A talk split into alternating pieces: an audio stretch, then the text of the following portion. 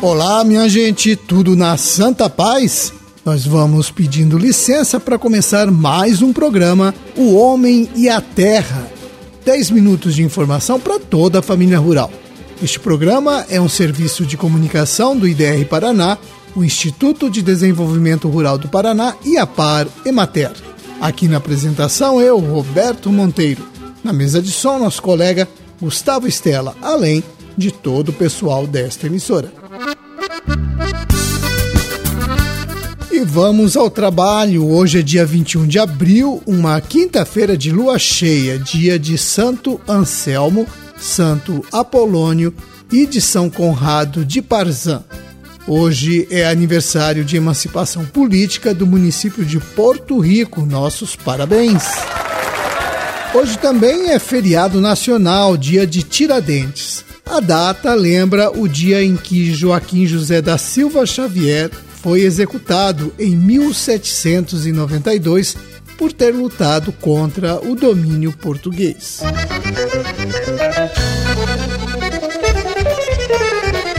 E no município de Cafeara, a colheita de soja está sendo finalizada. Eu conversei com o Antônio Carlos Rebeschini, do IDR Paraná, e ele me contou que, por causa do atraso no plantio, em função da estiagem, alguns produtores vão colher a soja até lá pelo dia 10 de maio.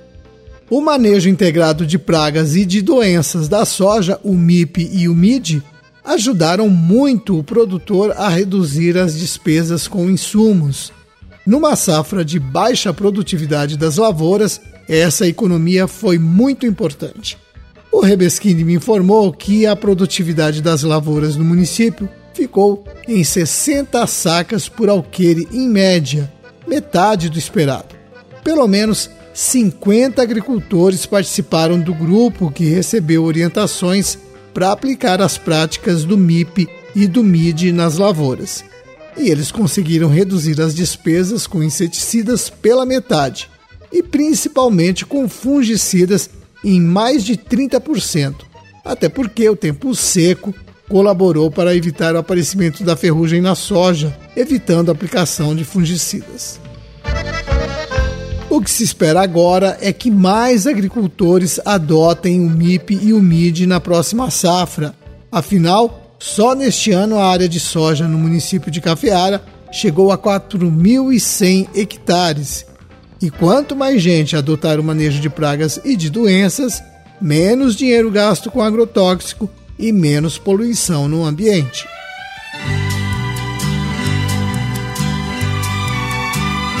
E na região de Santo Antônio da Platina, o interesse pela produção orgânica vem crescendo. Atualmente, pelo menos 150 produtores já conseguiram a certificação junto ao Ministério da Agricultura e um número igual de produtores está em fase de conversão. Até o fim deste mês, o IDR Paraná deve definir um plano regional para o desenvolvimento da produção orgânica de olerícolas e frutas. A ideia é incentivar a realização de treinamentos e que mais agricultores consigam a certificação.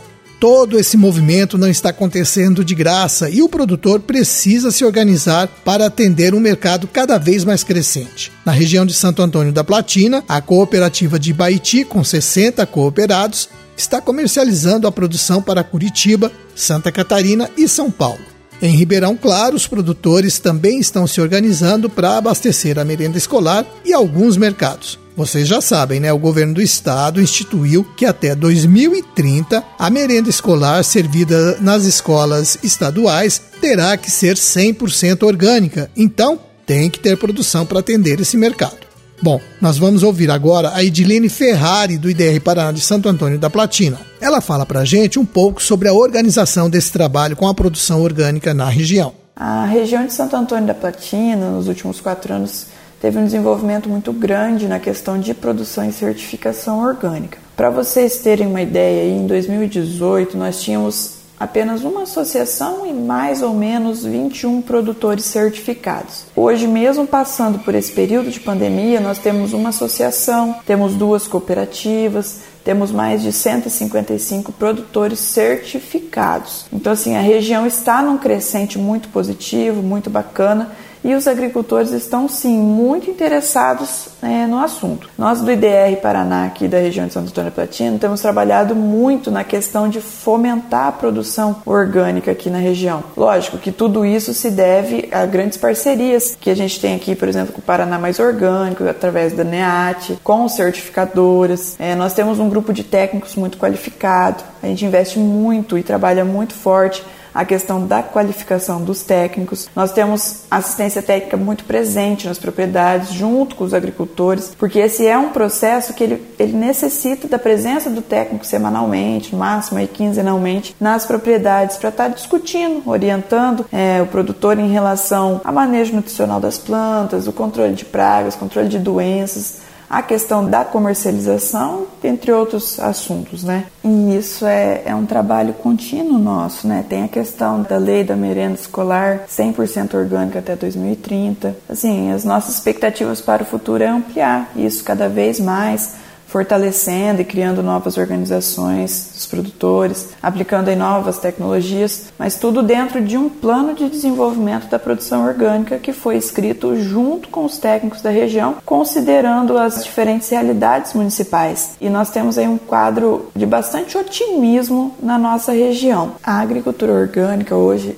ela tem sido muito demandada pela sociedade. A sociedade quer e busca produtos limpos, produtos saudáveis, produtos de qualidade. Então a gente tem esse conhecimento e a gente tem o conhecimento para transmitir essa tecnologia ao produtor e o consumidor paga o agricultor para isso, né? Por isso. É, hoje o agricultor tem uma rentabilidade que pode chegar em média até 30% a mais em relação ao produto convencional e nós fizemos um trabalho de comercialização aqui na região e hoje nós temos mais de 10 empresas atuando na região. Temos empresas de Curitiba, empresa de São Paulo, empresa até de Santa Catarina, que vem até o norte pioneiro do Paraná, aqui região de Santo Antônio da Platina, para buscar esses produtos, né?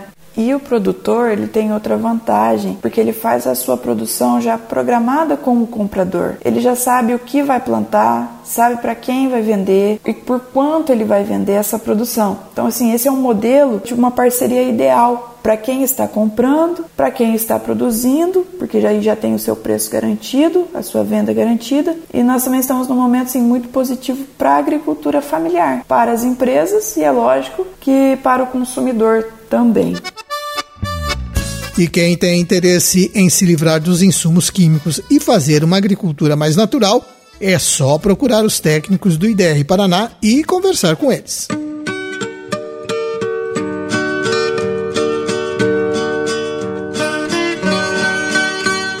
Famílias da Vila Rural Novos Caminhos de Corumbataí do Sul estão fazendo um plantio coletivo de morango.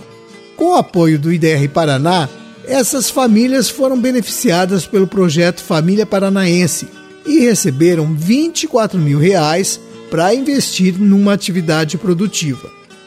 Eles escolheram o morango e acertaram uma parceria com a Copracor a Cooperativa Agroindustrial de Produtores de Corumbataí do Sul. A cooperativa doou uma área onde vai ser feito o plantio de morango. A prefeitura entrou com as máquinas para fazer os canteiros. E nesta semana as famílias finalizam o plantio que vai ser convencional e deve ficar em 9 mil plantas. Com o recurso do programa Família Paranaense, as famílias compraram as mudas, o plástico para estufa, irrigação, bomba, caixa d'água e insumos. Tudo o que vão precisar para o plantio. E estão sendo orientadas pelo Adriano de Paula do IDR Paraná. A previsão é que a colheita comece em junho e cada planta renda 1,3 kg de morango. Toda a produção vai ser entregue para a Coopracor, que vai transformar o morango em polpa. Cada família vai receber um valor referente às horas de trabalho no plantio e na colheita de morangos. Parabéns às famílias e à Copracor pela parceria.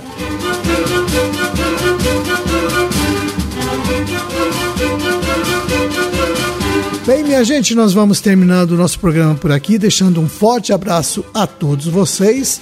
E amanhã estaremos de volta com mais um programa O Homem e a Terra. Até lá, tchau!